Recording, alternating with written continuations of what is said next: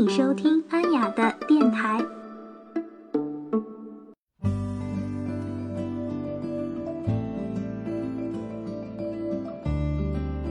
Hello，大家好，我是安雅。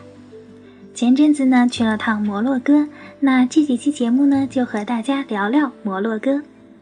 摩洛哥呢最近是免签了，所以越来越多的人呢想去，也有很多朋友在咨询我摩洛哥的相关事宜，所以就特意给大家录了这期节目。今天这期节目呢，我主要跟大家聊聊我在摩洛哥的路线，还有各个城市的一些特点，以及每个城市的注意事项。这些注意事项包括怎么防骚扰啊，你的钱有可能在什么地方被坑啊等等，希望可以给大家带来帮助。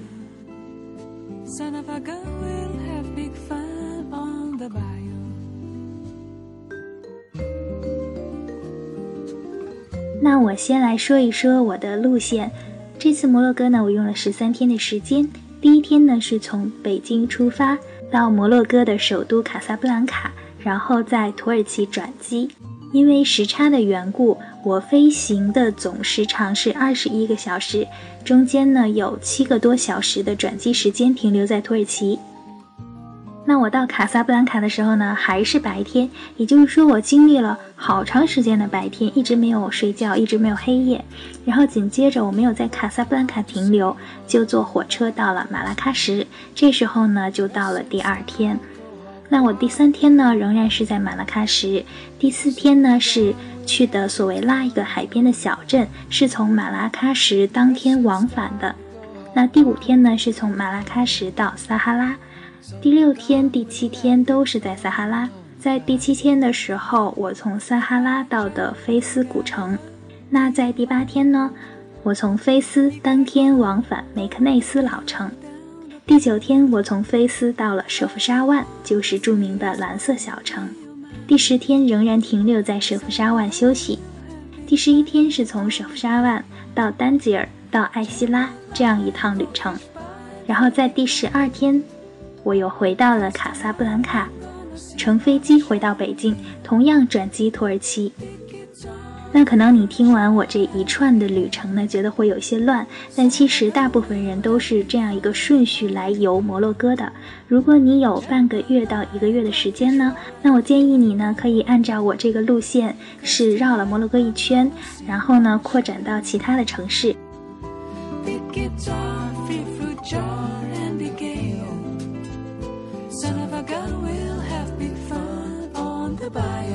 那很多人听过一句话呢，就是左手海洋，右手沙漠。这句话呢，形容摩洛哥就再适合不过了。那每一个地方呢，都有不一样的特点，走着走着就会发现一些小惊喜。那先说我到的第一个城市卡萨布兰卡，在入关的时候呢，我就深刻的感受到摩洛哥的办事效率真的是好慢呀。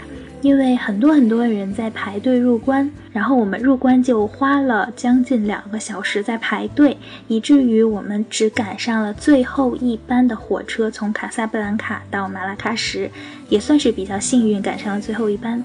所以，呃，鉴于这样的办事效率，我建议大家，如果你订的飞机是在下午四点以后到达卡萨布兰卡机场的话。就不要想着当天能从卡萨布兰卡再到，呃马拉喀什了。建议你在卡萨布兰卡先住一晚。那我和我的小伙伴呢，成功的赶上了最末一班的火车。但是要跟大家说的是，嗯，从卡萨布兰卡机场出来之后，直接连接火车站，然后可以买到直接到马拉喀什的车票。我旁边有几个中国的朋友，然后之前并不认识，在上厕所的时候认识他们了。他们问我说：“你们买到票了吗？”我说：“买到了，我们买到了去马拉喀什的。”然后他们就惊呆了，不知道有直接到达的票，因为马拉喀什和卡萨布兰卡中间还有一站。他们买的是中间那站的票，他们打算是从中间那一站再买票去马拉喀什，这样既耽误时间，也不一定能保证你能买到票。所以你就告诉火车站的工作人员、卖票的工作人员说你要买马拉喀什的票，他会给你票。然后呢，你上了火车之后，你一定要问火车上的工作人员，问他你要在哪站下，因为你需要先提前下一站，然后从地下通道过到对面去上另外一辆。开往马拉喀什的车，才能到达马拉喀什。听起来有些绕口，对不对？所以也就是说，你从卡萨布兰卡机场出来之后，如果时间尚早的话，你可以直接买从卡萨布兰卡到马拉喀什的火车票。中途你要下一辆车，啊，从地下通道到马路对面，再坐另一辆火车到马拉喀什，就是这个道理。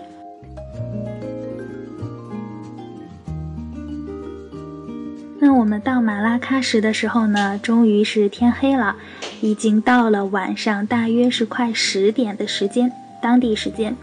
那这时候呢，我们就要找我们住的旅社啦，然后就遇到一个问题，啊，他们的英语口音，我们刚到那点的时候听不太懂，但其实他们的口音并不重，呃，比印度啊什么的要好很多了。然后之前因为我们查过攻略，知道说摩洛哥的人。可能没有那么淳朴，所以呢，我们不太敢接受路边的人的帮助。但事实证明，我们真的遇到了一个好人，啊，一个大叔，他看到我们两个姑娘在路边比较无助，就帮我们打电话给旅社老板进行沟通，然后旅社老板就派了一辆出租车来接我们。那那个大叔就跟我们说，他之前去过香港，去过北京，去过上海，然后知道一个人刚到一个陌生城市的那种无助感，所以他说他不是要钱的，他就是想帮助我们。我们最后还是挺感激他的，因为他很显然在赶时间，他帮我们打了几个电话之后，匆匆的就走了。所以说，有时候我们出门还是有一点以小人之心夺君子之腹的感觉。自我保护是应该的，但是也要相信有好人的存在。那我们到达了自己的旅社之后呢？啊，发现还真的是挺不错的。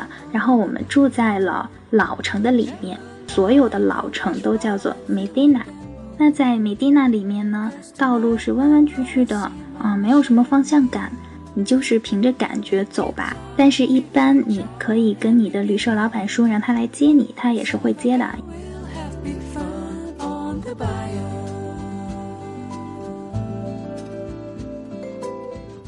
马拉喀什有什么呢？马拉喀什呢有摩洛哥最大的一个传统市场，叫杰马夫纳广场，也是被誉为摩洛哥南部的珍珠。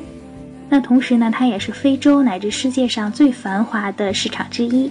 那在马拉喀什呢，真的是初步了解摩洛哥的一个好地方，所以我建议大家第一站可以到马拉喀什，而不是卡萨布兰卡。那由于第一天呢，我们入住的已经比较晚了，所以第二天呢，我们决定一整天的时间都来逛一逛马拉喀什。那在老城里面呢，溜达的时候就能深刻的感受到当地人的生活状态。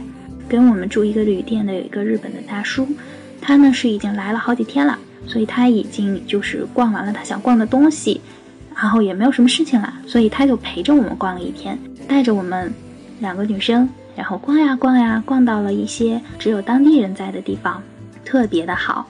那我们后来回想起来，正是由于最开始的这个日本大叔带着我们，所以在最开始我们避免了很多麻烦。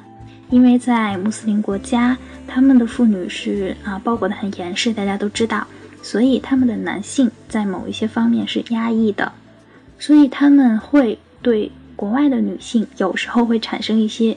轻浮的态度和行为，但是正是因为我我们身边那两天有这个日本大叔跟着，所以我们并没有遇到这样的事情。但是在之后我们遇到了，所以我们后来回想，啊，才发现原来是这个道理。所以呢，也就提醒大家，你最好有一个你熟识的、信任的人，男性可以陪着你一起逛，尤其是在当地人啊集中的一些老城里面。因为我们在之后的一些城市遇到了太多的麻烦了。